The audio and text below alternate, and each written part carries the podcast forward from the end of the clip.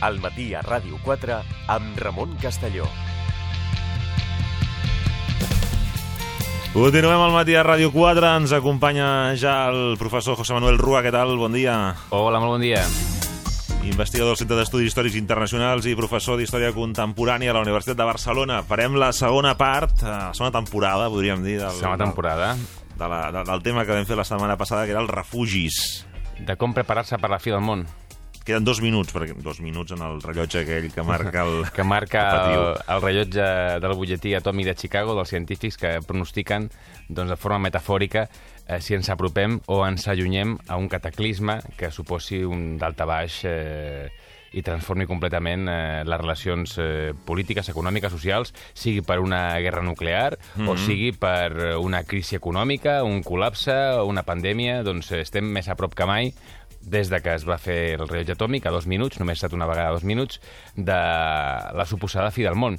I la setmana passada parlaven de com els governs, en concret als Estats Units, preparava tres refugis, el més famós la Cheyenne Mountain, per eh, sobreviure, donar-li una línia de continuïtat temporal a les institucions i que el govern doncs, pugui sobreviure a aquest cataclisme, a aquesta apocalipsi.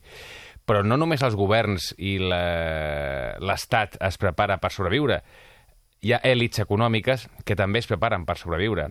I si la fi del món t'agafa, doncs què millor que comprar-se bona part de Nova Zelanda per sobreviure. I aquest és, eh, aquesta és l'obsessió, aquesta és la idea que tenen molts milionaris, molts multimilionaris de Silicon Valley, aquesta nova èlit econòmica i tecnològica d'emprenedors i d'empresaris de Silicon Valley, que han fixat la seva atenció a Nova Zelanda.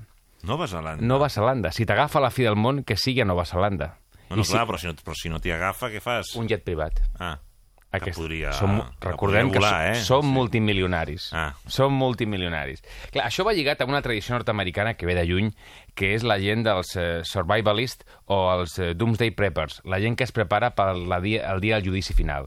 Hi ha una tendència, hi ha un moviment des de l'època de la Guerra Freda de gent que pensa que, lligant amb creences ancestrals del mil·lenarisme, Mhm. que la fi del món està a prop, a la Guerra Freda hi havia doncs, elements de preocupació com era l'amenaça nuclear i preparaven refugis, preparaven doncs, eh, doncs el que fes falta, armes, menjar, perquè si un dia doncs, cau l'Estat, cau el sistema econòmic, doncs estar preparats per sobreviure pel teu compte. Això després de la Guerra Freda, algú podria pensar que aquests eh, preppers, aquesta gent que es prepara per al dia del judici final, o aquests eh, survivalists, aquests supervivents eh, eh, preparats per qualsevol cosa, doncs eh, abandonarien aquesta creença i es limitarien a viure. Però és més una forma de vida, preparar-se Ja. per la fi del món. No poden abandonar això per, i vi- viure d'una altra manera, perquè és una forma de vida. I ara... una manera de viure. És una manera de viure. O sigui, et prepares per a la fi del món i aquesta és la teva vida. Eh, llavors, eh, aquesta, aquest moviment eh, ha tornat a agafar força. Ha tornat a agafar força. I ha agafat força no només amb gent que pot tenir un refugi eh, sota cara seva a una granja al mig oest nord-americà. No, no. Les noves èlites econòmiques, eh, tecnològiques, lligades a les TICs, a Silicon Valley, estan invertint molts diners, milions de dòlars, en comprar-se propietats a Nova Zelanda.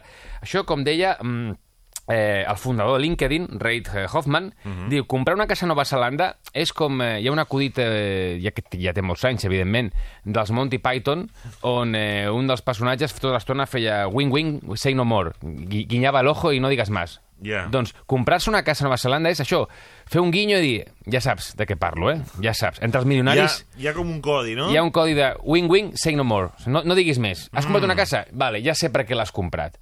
Llavors, Ja em queda clar. d'on ve això? D'on ve aquesta febre entre unes èlites que en principi eren de ser, de ser les persones més preparades, més formades, amb més recursos, i justament perquè tenen més recursos s'estan preparant i agafen Nova Zelanda.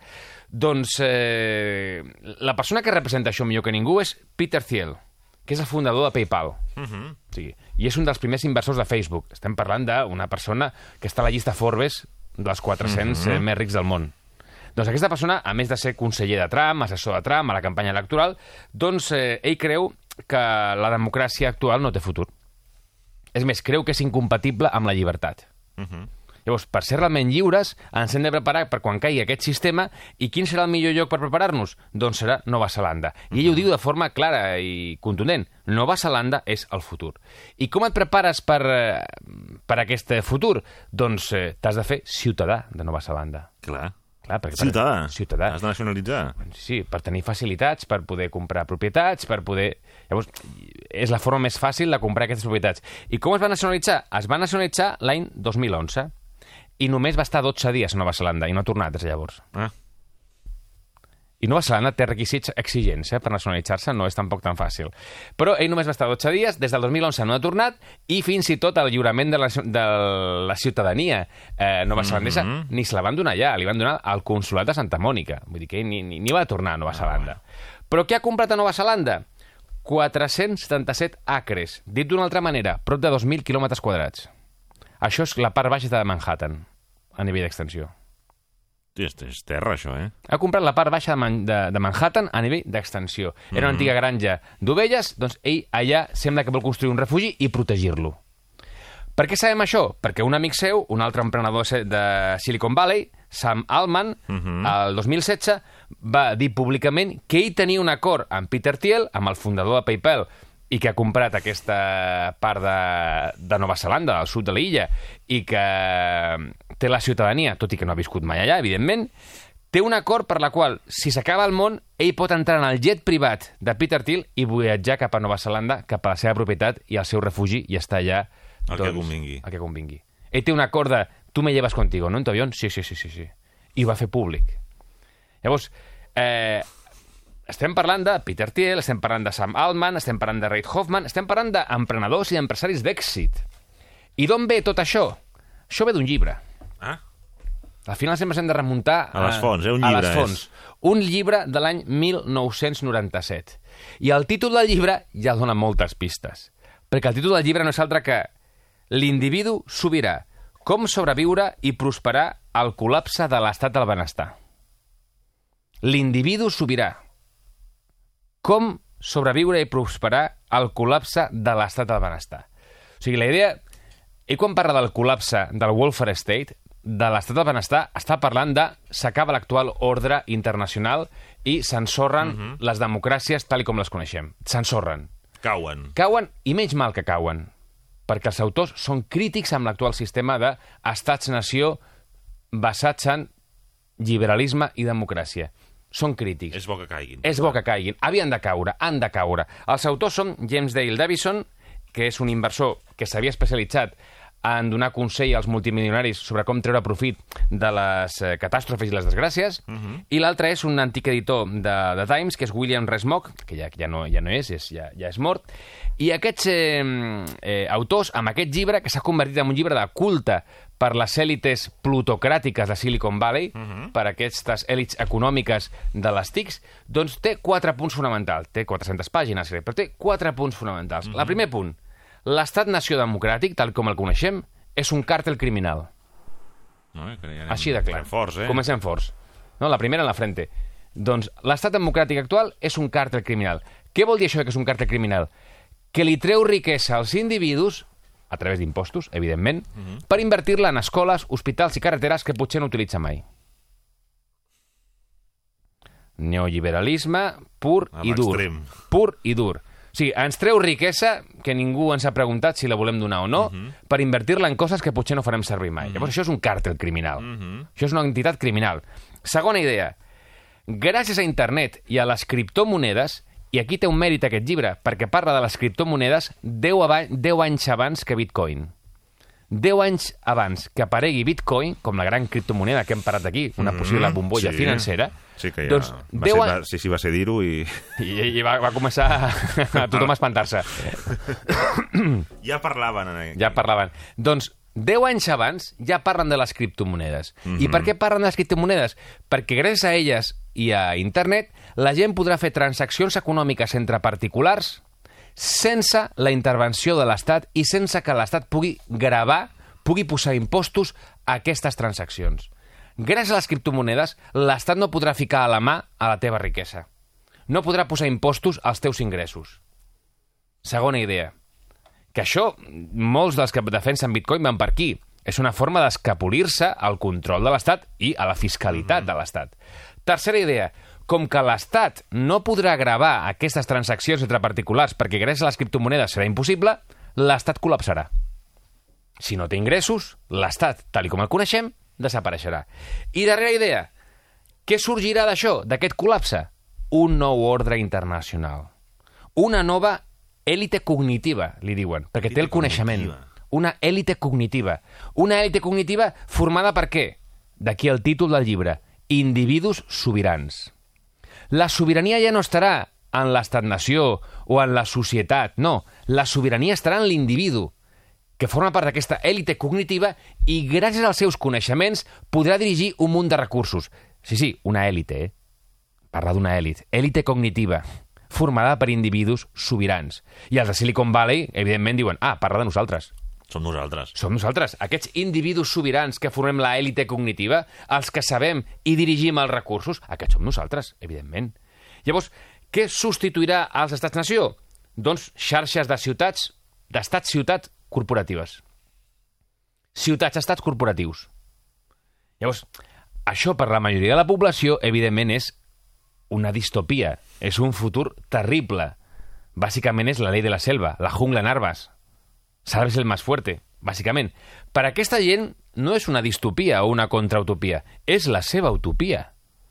Perquè podran prosperar sense el control de l'Estat. És un... Eh, són eh, llibertaris tecnològics Mhm. o, si vols, eh, senyors feudals digitals. És un feudalisme digital. Podrem a cada ciutat-estat, aquesta èlite cognitiva, controlar els recursos. I diu el llibre que el millor lloc per salvar-se quan arribi la fi del món, quin serà? I d'aquí ve la idea de Peter Thiel i de tots aquests emprenedors i empresaris Silicon Valley. Nova Zelanda. I la pregunta obligada, i per què és Nova Zelanda? Primer, perquè està aïllada. Molt aïllada. Per problemes d'epidèmies, eh, eh, guerres, podria ser un refugi. Segona idea, gran quantitat d'aigua Sempre, eh? potable. L'aigua és fonamental. I tercer, espai. Hi ha molt espai. La ràtio població-espai és molt, eh, molt favorable per poder assentar-se. Llavors, hi ha espai, està aïllada i té molta aigua potable. Aquests tres factors fan que Nova Zelanda es converteixi en el lloc ideal per refugiar-se en cas de la fi del món.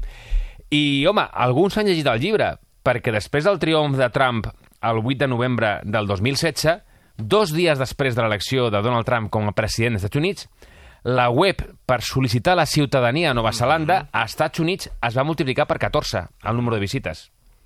Dos dies després, es va multiplicar per 14. No són números espectaculars, però són significatius. No són espectaculars perquè no parlem d'una opció majoritària per a tota la població. Estem parlant per a una èlit. I clar, que es multipliqui per 14 vol dir que algú s'ha mogut. I qui s'haurà mogut? Doncs gent que té contactes, gent que ha llegit el llibre, gent que ha vist que estan fent aquests milionaris i gent que diu, no, no, jo també quiero ser ciudadano neozelandès.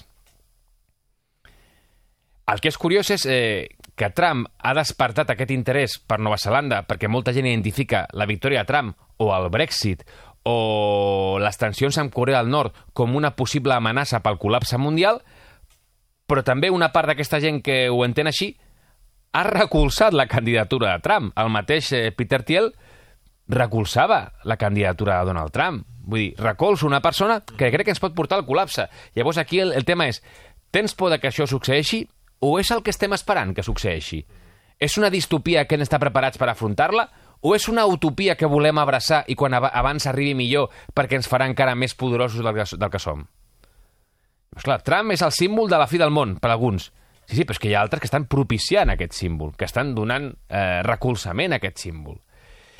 Llavors, eh, això és una evidència, és una prova de que els governs tenen plans per al col·lapse del sistema, però les èlites econòmiques, en aquest cas lligades a Silicon Valley, aquests senyors feudals digitals que somien amb un feudalisme digital, també tenen els seus plans, que és anar a Nova Zelanda i des d'allà continuar dirigint recursos i salvar-se d'un col·lapse al qual doncs, eh, alguns d'ells fins i tot estan col·laborant de forma activa.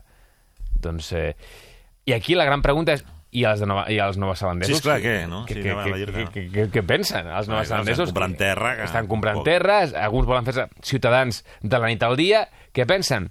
Doncs, home, ells no pensen que siguin el refugi de la fi del món. Ells no pensen això.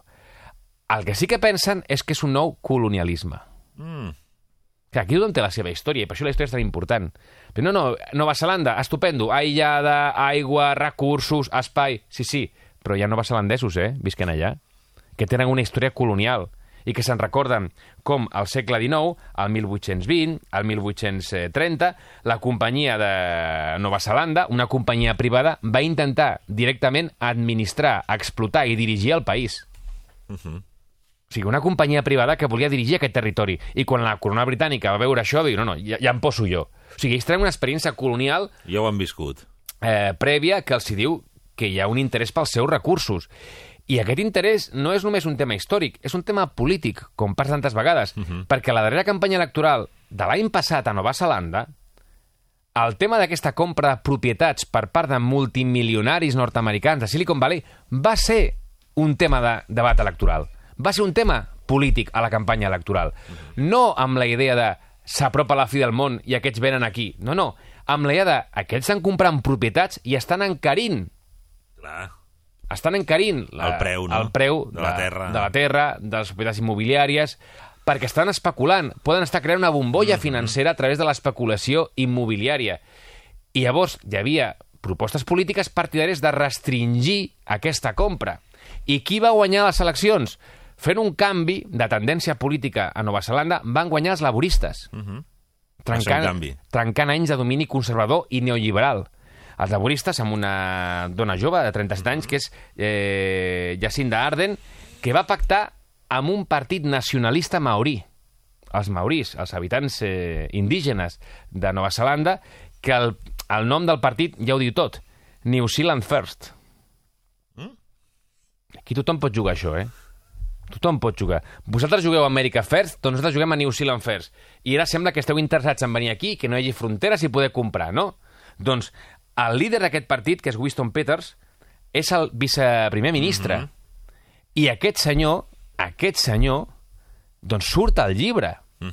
Surt al llibre de l'individu sobirà com un dels grans enemics per instal·lar-se a Nova Zelanda. Surt el llibre com el archienemigo que puede acabar con el sueño de crear tu refugio en Nova Zelanda. Perquè ell que està demanant, i ara té, té influència al govern, perquè ha donat, diguem, la, el, el poder als laboristes, ha estat un partit, diguem, que ha condicionat la formació de govern, és endurir la immigració i a endurir, endurir les condicions de compra d'aquests inversors. Llavors, eh, gent que estava recolzant a Trump als Estats Units es troba ara que el seu major enemic és gent que vol aplicar les mateixes polítiques que Trump, però a Nova Zelanda, per protegir-se d'aquí, d'aquests inversors que estan especulant i que poden estar distorsionant el mercat immobiliari i poden crear una bombolla financera i una crisi econòmica a Nova Zelanda. Llavors, al final, els enemics d'aquesta nova èlite cognitiva, d'aquests sí. individus sobirans que volen crear un feudalisme digital amb ciutats, estats corporatius eh, que controlin els recursos, sense control democràtic, doncs el seu gran enemic serà la política. Serà la política, serà polítics escollits democràticament que mm, Encara poden... S'enfrontin al poder. als seus interessos.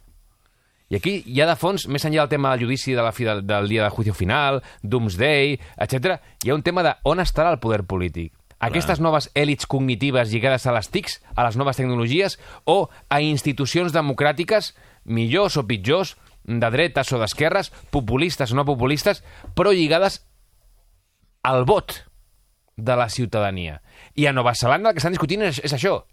Nova Zelanda, nosaltres decidirem si, si us Si venem la terra. sí. Sí, heu pensat que això era el refugi de la vostra fi del món, però ningú ens Perquè ha teníeu, consultat. teníeu el món a disposició, no? Ah, ningú ens ha consultat si volem vendre-us el nostre refugi de la fi del món. Llavors aquí hi haurà un... Eh, que pot semblar ciència-ficció, però el llibre, que si algú li interessa, doncs és un llibre mm, de, de, de culte per tota aquesta gent, és l'individu sobirà.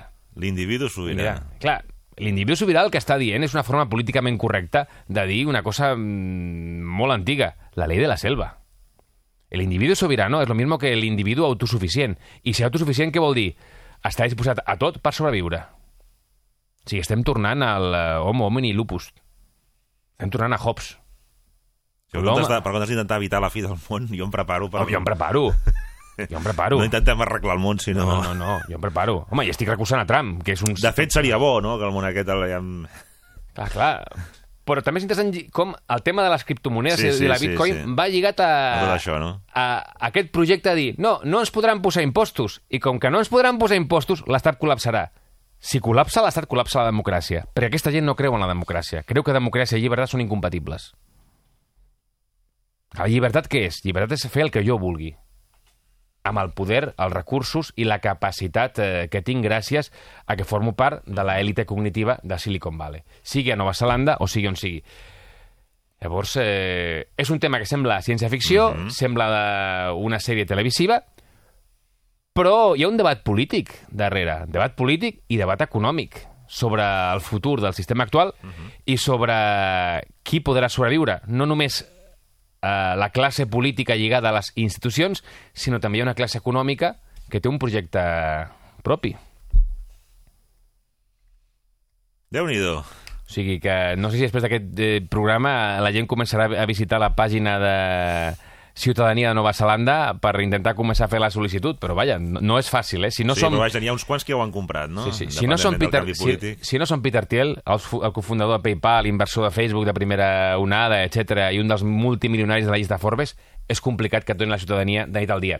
Perquè el, la contrapart per aquesta ciutadania va ser que ell es comprometia a promoure les empreses, les startups de Nova Zelanda. O sigui, hi havia una mena de win-win amb el mm. govern neozelandès del moment. De, no, no, jo promociono l'illa, inverteixo i vosaltres em doneu la ciutadania. Ciutadania per què? Per comprar mm, el que vulgui. mig Manhattan allà i començar doncs, a construir búnkers o el que faci falta per protegir-me. I aquí col·locaré els meus amics amb un jet privat que marxarem eh, doncs, eh, encara que sigui dos minuts abans de la mitjanit. Dos minuts abans de la seria, seria possible volar aquell moment? Com que ningú ho sap, com que ni... això és de... Aquesta incertesa, afortunadament, no la poden comprar. Aquesta incertesa, per salvar aquesta incertesa, no hi ha diners. Escolta, per anar, per anar acabant... Aquí el que el motiu filosòfic també interessant de fons és que tots aquests multimilionaris de Silicon Valley, aquestes èlites cognitives que es creuen individus sobirans que acabaran tenint un paper rellevant en el futur feudalisme digital que ells eh, somien, la seva utopia, que per la majoria de la població seria un, un malson, doncs eh, el que és curiós és que conceben de forma més fàcil la fi del món que la fi del capitalisme. O sigui, la fi del capitalisme no és imaginable. Ara, la fi del món sí. Potser és perquè el capitalisme s'acabarà comportant la fi del món. Però ells mateixos no imaginen la fi del capitalisme, imaginen la fi del món. Doncs uh, moltíssimes gràcies, ja ho veieu. Uh, recordar el llibre, José, que... El llibre, no sé si hem de fer-li més despesa, però això ja, perquè la gent tingui la informació... Ja, ja, bé, bé, bé, no. No sé si hem de... Quedat clar que no el recomanaves, però cites la font. Però la, si les fonts, una biblioteca les o de alguna recom- banda... Sí, les biblioteques públiques, és, eh, nosaltres aquí hem de defensar el públic, evidentment, eh, que és eh, l'individu sobirà, com sobreviure i prosperar al col·lapse de l'estat del benestar. Doncs uh, moltíssimes gràcies al uh, professor d'Història Contemporània de la Universitat de Barcelona, investigador del Centre d'Estudis Històrics Internacionals, José Manuel Ruà. Un plaer, com sempre. Moltes gràcies.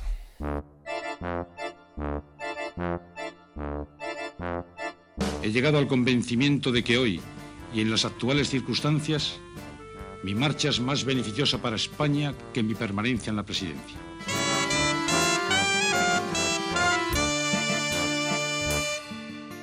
Realpolitik.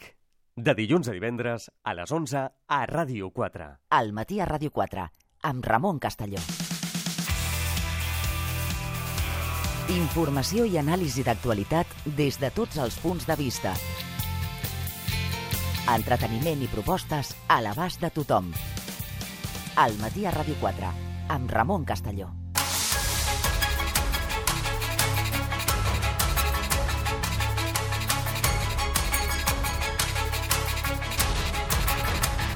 Us havíem anunciat a l'inici del programa que estaríem pendents del que passés al Parlament a partir de les 10 del matí. Evidentment, els companys informatius en els seus butlletins horaris allà aniran recollint tota la informació, però aquí també de manera puntual estarem amb un ull posat al Parlament de Catalunya i el que ara mateix us hem de dir és que el ple a les 10 no ha començat, sinó que ho farà en principi, perquè tot el que sempre va relacionat amb el Parlament i aquell punt de- d'incògnita, en principi començarà a les, a les 11. Al Parlament per explicar-nos què és el que està passant i a la, i a la Rosa Cervantes. Què tal? Bon dia. Bon dia, doncs ara mateix estem en el recés de la segona reunió de la mesa del Parlament d'aquest matí que està discutint la manera de tramitar una transacció pactada a la proposta de resolució de Junts per Catalunya sobre la restitució de les institucions eh, catalanes. El fet és que, eh, segons eh, aquesta PR, no, segons aquesta transacció, eh, volíem dir, no es parlaria de restitució de república, tal i com demanava l'esmena presentada per la CUP i admès a tràmit ahir per la mesa. L'oposició insisteix que una transacció s'ha de fer quan tens una esmena activa, però sembla que eh, voldrien retirar eh, aquesta esmena de la CUP per evitar un xoc amb l'autor dictat pel Tribunal Constitucional. L'haurien descartat doncs, incloure l'esmena, segons ens han indicat fons presents a la Junta de Portaveus, que també s'ha reunit aquest matí. Des de l'oposició han avisat als membres de la mesa que tot i que aquests membres, aquestes persones, siguin diferents a les de la legislatura anterior i, per tant, no estan advertits des del Tribunal Constitucional, no estarien cometent un delicte de desobediència, però sí alerten des de l'oposició podria ser considerat com un delicte de prevaricació des de l'alt tribunal haver admès a tràmit l'esmena de la CUP.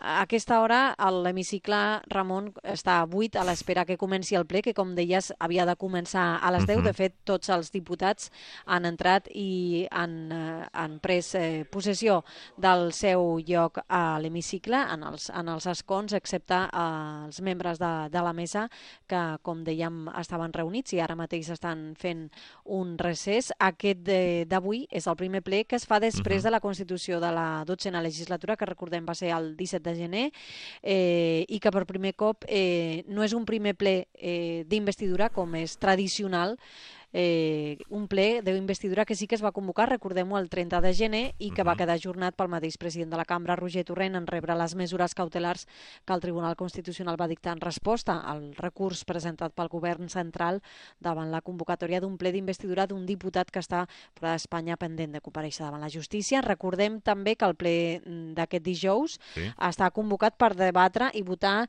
cinc propostes de resolució eh, presentades per Ciutadans, Junts per Catalunya, Catalunya, PSC, Catalunya en Comú Podem, i eh, el Partit eh, Popular eh, en principi eh, s'ha de, de celebrar aquest ple, l'ordre serà eh, l'ordre en què es van presentar aquestes proposicions, eh, propostes de resolució, és a dir, primer començaria Catalunya en Comú Podem, que presentaria la seva proposta sobre el restabliment de l'autogovern, la sobirania del Parlament i el desbloqueig. PSC Units seria la segona proposta a debatre a l'hemicicle sobre l'acord i el canvi, a debatre o a presentar-se. Junts per Catalunya, la de restitució de les institucions catalanes seria la tercera que es presentaria, Ciutadans la quarta, la de desbloqueig de la situació de crisi institucional i política i la cinquena, la del Partit Popular, que demana una proposta o fa una proposta de resolució de normalització de les funcions del Parlament i la investidura del president de la Generalitat. A fi de comptes, eh, PSC i mm, Partit Popular el que volen és que s'activi el rellotge, que comenci a córrer aquests dos mesos recursos que estableix la llei de presidència de la Generalitat eh, per eh, si no hi ha un eh, candidat que aconsegueixi la investidura per ser president, doncs que eh, hi hagi una convocatòria de noves eleccions.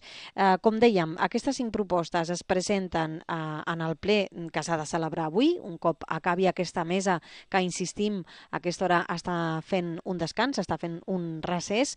Eh, les presentacions es faran 15 minuts cada grup, és a dir, eh, primer es faran les cinc propostes de resolució en l'ordre que es van presentar, com us acabo de dir, eh, 15 minuts cada grup, i després tindran eh, 15 minuts eh, els altres partits, eh, seran Esquerra Republicana i el subgrup de la CUP, que eh, hauran de fixar la seva posició també amb eh, aquests 15 minuts. Un cop acabades les intervencions, hi haurà un nou torn de paraula per als grups i al subgrup que han presentat propostes de resolució i en aquest nou torn, que serà de 5 minuts, minuts per a cada grup i de dos i mig per al subgrup, s'hauran de posicionar sobre les esmenes presentades i indicar eh, si les accepten. Després d'aquestes segones intervencions eh, es farà la votació de les cinc propostes de, res de resolució. En principi eh, no estava previst que durés més de eh, dues hores eh, el debat i eh, després la votació, però com veieu, doncs, aquest ple comença amb retard a l'espera de que eh, la mesa decideixi què fa amb aquesta esmena i amb aquestes reconsideracions eh, que havíem presentat avui Ciutadans, eh, PSC i PP per l'admissió a tràmit ahir de l'esmena de la CUP a la mm, proposta de resolució que havia fet eh, Junts per Catalunya. Moltíssimes gràcies a la, a la Rosa Cervantes des del Parlament per haver-nos explicat doncs, què és el que està passant i doncs, estarem pendents si finalment eh, arranca el ple doncs, una hora més tard a les, a les 11, al butlletí horari, i si cal també al matí a Ràdio 4 tornem a parlar. Moltíssimes gràcies, Rosa. Una abraçada. A vosaltres, bon dia. Ràdio 4.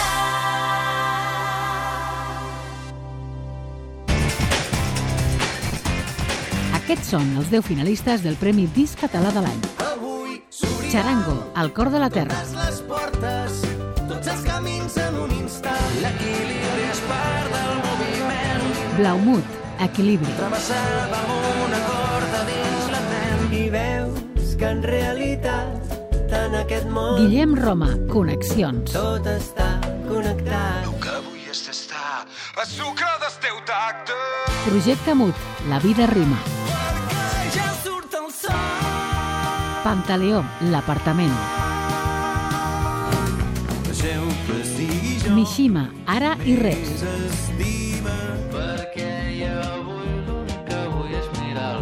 Pau Vallvé, abisme, cavall, hivern, primavera i tornar.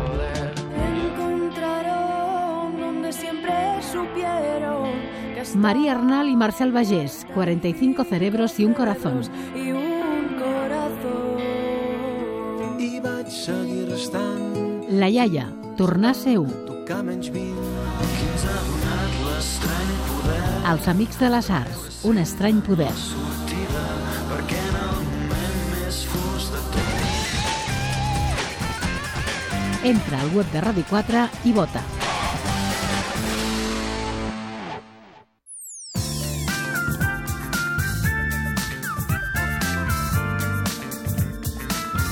Continuem al matí a Ràdio 4, ens acompanya ja la doctora en Psicologia, especialista en família i parella, Aranxa Coca, què tal? Bon Hola, dia. molt bon dia, Ramon. Avui servei públic total, eh? Avui, Avui anunciat ara, ara durant la, les promos Sí. què és el que explicarà la Aranxa. Sí, ja Digueu, podeu prendre aneu, Aneu a nota. buscar, anava a dir, això és molt antic ara, però aneu a buscar el boli, allò que es Eh, deia no, abans. és veritat, sí, sí. Aquesta és una secció de paper i boli per prendre nota, i especialment avui perquè donaré tips molt concrets per avançar-nos-hi a coses esperables abans de que passin de la nostra possible parella. Perquè avui et porto, Ramon, primer, Sí. Els, coneixerem els efectes secundaris de Sí. l'amor per la salut, que alguna cosa ja havíem dit, ja havíem comentat que l'amor atonta, ens fa una mica estúpids. Eh? Això ja havíem comentat en algun programa. Però és que avui porto més dades encara. Encara més dades Però continuen. és que el plat fort és el que vindrà després. Estigueu alerta. Us podré dir com podeu saber si aquella persona és bona al llit. Abans, abans de provar-ho, evidentment. Eh? Doncs es pot saber no diré això... que és més interessant sí. que el del Parlament, però mentre el Parlament Bueno, fan la seva... Això és, no sé, és, també, donarem. això és pràctic, és, és, és, és, és eminentment pràctic. Però la Espera, guinda... espera, que n'hi ha una altra. Hi ha una altra, exactament. Us diré també com podeu saber, re, en 3-4 segons, si la vostra parella us ha estat infidel. I estic segura que moltes Es persones... complica la tarda a Catalunya avui, eh? Es complica una mica, sí. O bé, o bé, o bé al contrari, o bé donem solucions, vull dir, Bueno, bueno, bueno. la descompliquem perquè, clar, donem uns tips que són claríssims i estic segura que moltes persones que han patit una infidelitat em donaran la raó quan ho digui. Diran, sí senyor, això, això m'ho va fer, això m'ho va dir. Però clar, ja una vegada ja ha quedat descobert posteriorment, no? Doncs jo avançaré de quina manera podem saber si les nostres sospites són, cert, són certes o no. Començo pels efectes secundaris. Ja havíem comentat que l'amor atonta. Sí. Doncs sí, certament han tornat a sortir nous estudis en què allò del, de, de la sabidoria popular d'estar enamorat, estar atontat, no se n'enteres, que està enamorat, Empanat, doncs és cert. empanat. Doncs és cert. S'ha vist que certament la capacitat per concentrar-se i eh, la capacitat per sostenir l'atenció baixen en picat. I això és perquè eh, la majoria dels recursos cognitius d'aquella persona es dipositen en pensar en el seu amant, en, en la Mhm. persona que estima. I realment és com si la- l'amor doncs, s'endugués part de l'activitat cognitiva ja, i quedés molt poca per fer altres activitats. grup de neurones se'n van cap allà. Se'n van cap allà. Totes les Per tant, neurones estan resta- allà raconades, eh, mirant va cap a... I les altres quatre fan el que poden, justament, tant en homes com en dones, perquè podrien dir, bueno, les homes eh, podríem tirar de l'acudit Sí, a aquell sí. clàssic. No, tant en homes com en dones. Però és que ja vam comentar que l'amor col·loca i té uns efectes d'eufòria, sobretot en els primers, a la primera etapa forta de l'enamorament, Que es diu subidon. Eh? en què hi ha aquell subidon i aquella eufòria que molts han, han comparat amb, amb, amb, amb consumir eh, doncs, eh, drogues com la cocaïna. Doncs, certament, ho han tornat a, ho han tornat a comprovar, eh, hi ha una exaltació intensa molt eh, eh, que activa un, la mateixa xarxa neuronal que s'associa a l'addicció a la cocaïna. Per tant, al final, aquest estat d'eufòria, de eh, crec que controlo i crec que estic volant i no estàs volant i vigila com aparques, Sí. sí. doncs això també passa quan estàs enamorat. Però és que, a més a més, l'amor té un efecte com el paracetamol. Ah? Sí, es veu que els sentiments intensos activen àrees del cervell que són les mateixes que els medicaments utilitzen per reduir el dolor.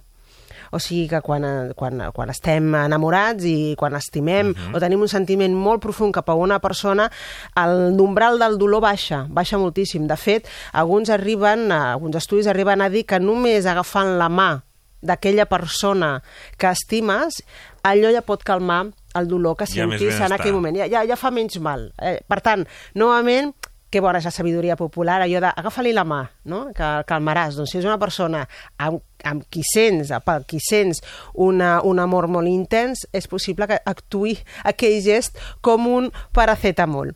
I ara, una curiositat, en homes i en dones. Es veu que en homes fa, quan estan enamorats, fa que caminin més lentament per ajustar la seva marxa a la marxa de la seva parella. Que fort.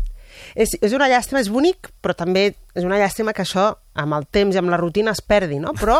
i- i- Es va recuperar amb velocitat, Es va recuperar amb velocitat, exacte. Però a l'inici anaven... Mira que fa mandra haver d'adaptar el teu camí a algú altre en general a la vida, eh? Però, es fa però... inconscientment, tu. I més en homes. I saps què passa amb les dones? La seva veu, el seu to de veu, es torna més agut. Més agut. Sí, sí, sí, això doncs, eh, ho han comprovat, que puja, la, hi ha una, una, una variació significativa en el to de, de les dones i fins i tot eh, molts cops arriben a imitar el to de veu de la parella. Això és molt interessant perquè en psicologia de la conducta i anatologia eh, es coneix amb el nom d'ecopostura. La ecopostura és una repetició de la postura per simpatia Mhm. d'una altra persona que en aquell moment t'interessa molt. És a dir, tu ara tens un gest, la gent no ho veu, però jo sí, doncs que tens la mà aquí Mhm. Sí, reposada. sí, tal, i jo, per simpatia, repliques. tu l'estic replicant i estem, dius, mira, si algú ens estigués veient, un psicòleg de la conducta diria, mira, aquesta persona té una afinitat o té una admiració cap a l'altra. O Per què aquella persones que, que sembla que se n'en fotin i no, que adapten l'accent... De, de, Adapten, exacte. Sí, parlen amb l'accent, sí, però si tu ets d'allà, no? Justament. Doncs perquè s'està establint un vincle o una connexió que fa que al final, doncs mira, adaptis la teva conducta a aquella persona. Entre abans, això encara és molt més evident i és curiós en quant a la marxa, a la manera de caminar dels homes i la manera de parlar de les dones. I certament l'amor és sec. No només és que sigui sec, és que encega encega la persona eh, enamorada. Eh, tant és així que els estudis ja han comprovat que eh, hi ha el que se'n diu un sesgo, Mhm. d'atenció inconscient eh, que consisteix doncs, en això, que les, la, aquella persona enamorada no serà capaç de fixar-s'hi en altres persones atractives que passin pel seu voltant. És a dir, allò de no, no has vist? No has vist aquesta noia o aquest noi? No. S'ha passat pel davant teu. Està encegat mm. perquè té tota la concentració en una altra persona. Realment, No l'atenció... No, hi ha aquesta, aquest embut, no hi ha aquest filtre, gran filtre, que aquí és on parlem de que hi ha la, la, la mirada, l'atenció queda esbiaixada inconscientment doncs, per efectes de l'amor. I, per últim, saps aquella dita també de que eh, ens tornem més temeraris quan estem enamorats, que ens sentim que som capaços de fer Coses de tot, que no hauríem- coses que, i posant la nostra vida en perill, que això sembla doncs, molt romàntic per determinades pel·lícules, doncs és cert. S'ha comprovat que eh, tant homes com dones estem disposats a córrer més riscs innecessaris quan estem en la zona, en l'etapa més àlgida de la nostra relació, és a dir, en l'etapa de l'enamorament. Que és allò que després, amb els anys, dius, en què estaves pensant? Que estaves boig o estaves boja? Com vas ser capaç de fer allò? Ara no ho faria, doncs, és que ara estàs en un moment amorós No molt t'agradaria anar diferent. a fer pointing? No? Sí, sí. Sí, sí, sí, sí, dius, la vida, si tenies vèrtics i no sé que li, que, que li expliques a un altre i dius, a Pep, però, però, però jo me l'imagino, no me la imagino pas. Doncs sí, mira, allà està, fent puenting, no? Posant-se l'arnès i au, cap avall. Què li passa? Està enamorat. Vull dir, el seu cervell realment està actuant, està treballant d'una manera mm, molt, molt diferent i també una altra vegada la percepció del perill queda molt, molt transformada degut Mm. a l'amor. I bé, fins aquí aquesta part. Anem a passar a la Ara, ara, segona aquí, que he aquí, promès. aquí, eh? Com saber si una persona serà bona i tindrà, doncs això, capacitat i potència al llit? Doncs us diré uns tips molt clars, cinc en, en concret, no, us diré sis en concret, Sí? um, que mm, no és que s'hagi de donar un, jo diria d'aquests sis, almenys s'haurien de donar tres. Tres. Tres, va, dius, bueno, eh, perquè un és... Eh, i, I fa petons bé, bé sabient. No? Doncs, bueno, va, amb aquest només no, n'hauríem de buscar tres. O sigui que d'aquests sis, tres. El primer, si és un bon ballarí. Infal·lible. Però és que comprovadíssim. Per què? Té una molt bona coordinació corporal, té una alta flexibilitat i el més important, uh, es deixa anar, perquè ballar, i ser un bon ballarí... Estic parlant aquell s'ha conjunt de deixar- solters que van a un casament. Aquí, aquest, això que està Clar. explicant l'Aranxa... Bé, vosaltres us heu de fixar. Dius, porta el ritme bé, sí. Es deixa anar, té, té vergonya, balla amb vergonya o està desinhibit, no té por a desinhibir-se quan balla. Doncs eh, segurament serà un reflexe del que és capaç també a l'hora de practicar sexe. És a dir, una persona desinhibida, amb poca vergonya i amb un bon eh, sentit del ritme, anem a dir. Clar, és que un Primer bon ballarí no vol dir... O sigui, és desinhibit i que balli bé. Que I a que vegades hi ha bé, persona sí.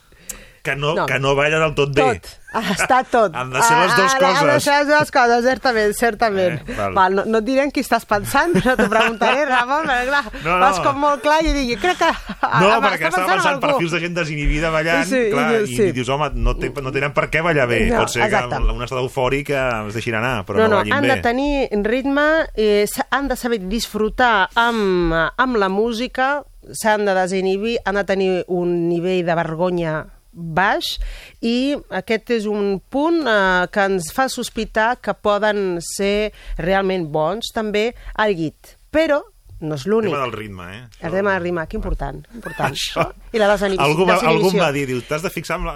La noia diu, el bateria del grup, normalment, que és el que... Ah, el bateria. Sempre el bateria. És que és veritat, És el no? que- És que un bateria normalment- Mm, funciona, també, Funciona. no? Sí. De ser un psicoanalista diria, a més a més, ja porta un falo a la mà, no? O sigui, sí, ja, clar, ja, si ho lliguem tot, clar, si ja tirem d'aquí, dius, bueno, sí, clar, ja va, ja va amb el pal. Ens estem, ens estem anant. És una derivada meva. El, el, el, estem que diu el tip de l'aranja és un bon ballarí o ballarina. Ah, Seguim. I a més a més ha de tenir una ment creativa. Uh, la creativitat ja sabem Clar, que això- mm, uh, no tenir por de provar noves coses, de donar... Mm, de no seguir la recepta de cuina tal com està el llibre, Exacte. posar, aviam, provar Sinó, coses, no? eh, provar coses, justament. I d'aquí, mm, per això, moltes eh, persones han, han arribat a dir, eh, això ja és sabidoria popular, tu creus o no, però bueno, podria estar relacionat en que els cuiners i tots els, eh, aquests oficis que tenen a veure amb, i els artistes, no? amb, en exercir i posar en pràctica una Sí, alta creativitat i demostrar una molt bona imaginació, doncs també són bons amants. Doncs eh, certament s'ha col·locat aquest eh, tip, aquesta, aquesta característica com, un, com una característica que eh, defineix el bon, el bon amant. I si a més a més té una bona condició física, més encara, que és la tercera condició. Per què?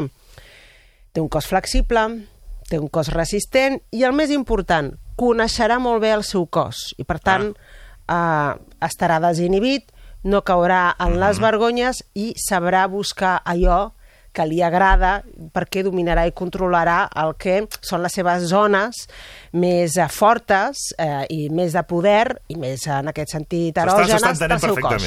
S'està entenent? sí, sí. doncs ja està, seva. Me vaig buscant aquí. doncs uh, sinònims, Les zones no? més poderoses dels... Val, ja està, ha quedat clar. I un altre.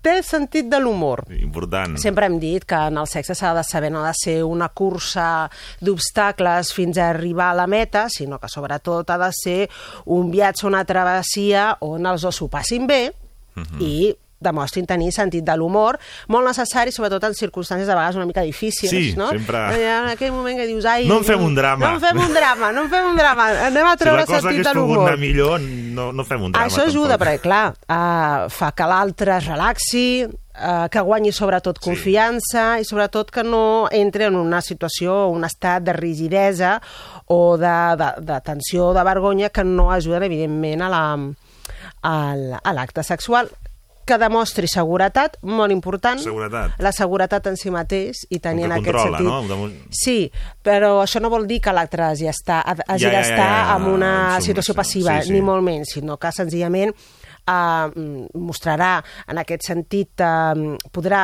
prendre iniciatives, podrà presumir també dels moviments o de la seva part del cos que més eh, Tot se està sent orgullós. unit, eh, en molts està, casos, molt, no? està molt unit, evidentment. I, si pot ser, que vegi bé.